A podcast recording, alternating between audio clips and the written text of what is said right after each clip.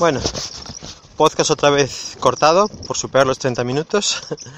Os decía que eh, los componentes son de la mejor calidad y sobre todo ante un problema futuro reemplazar una pieza es muy barato y muy sencillo porque no hay que esperar a que el disco duro venga de HP o venga de Dell especial con un firmware que solamente ese funciona y que te cuesta el cuádruple que el mismo disco duro si lo compras en la calle.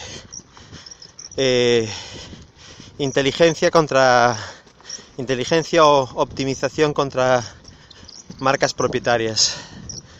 Sé que voy por el camino opuesto al, al que van muchos, pero me da exactamente igual.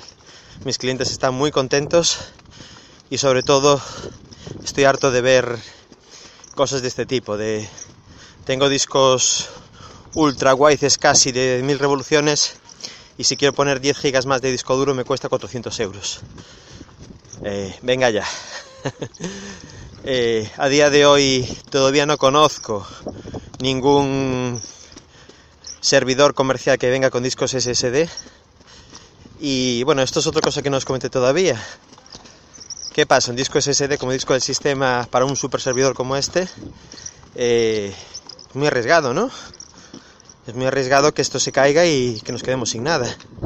Bueno, pues al precio que están los discos SSD hoy en día, con un disco duro de 256 gigas, te compras dos y dejas uno de reserva. Lo que hago todas las noches con una utilidad que se llama Odin, eh, de hacer imágenes de disco. Todos los días copio el disco completo del sistema, completo, a, al disco de 2 teras.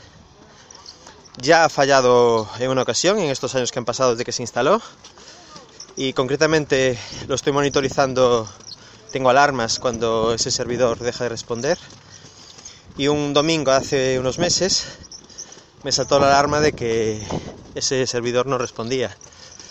Se murió el disco SSD. Bueno, me fui para allá, cogí un portátil, me conecté al disco duro de 2 teras, ejecuté Odin, le dije, graba una imagen en este otro disco SSD.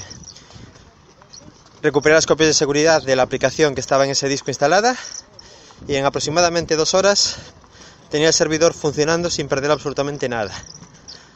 ¿Quién os puede decir lo mismo con un sistema propietario? No sé.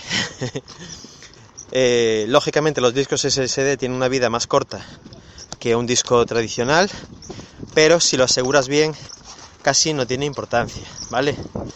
Eh, puedes montar un RAID, pero tampoco es demasiado recomendable con SSDs.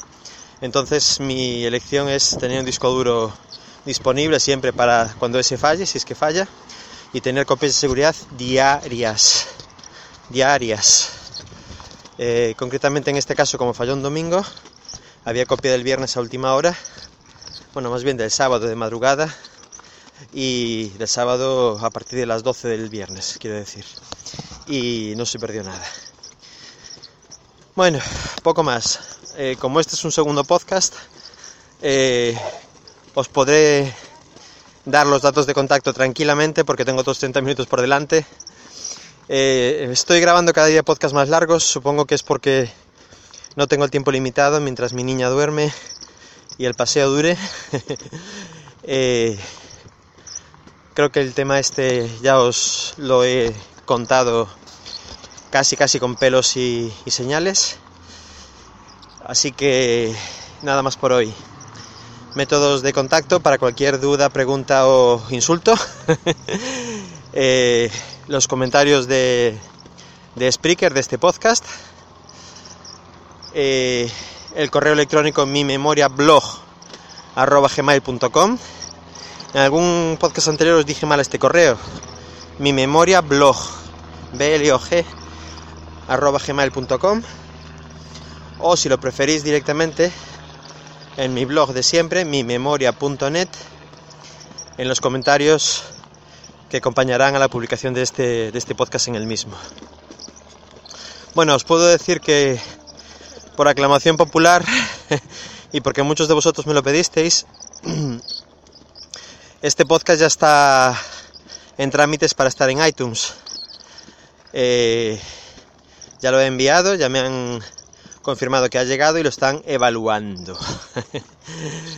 Eh, confío en que dentro de poquito tiempo me confirmen que ya está publicado y que ya podráis, que ya podáis suscribiros de forma normal, normal en vuestros podcatchers eh, buscándome simplemente por podcast de Neo 7, que es como lo he llamado, igual que se llaman en, en Spreaker.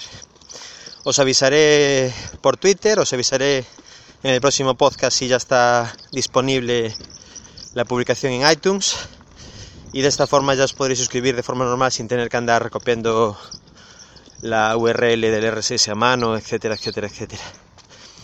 Muy bien, pues nada más por hoy. Gracias por aguantarme y hasta el próximo podcast. Chao.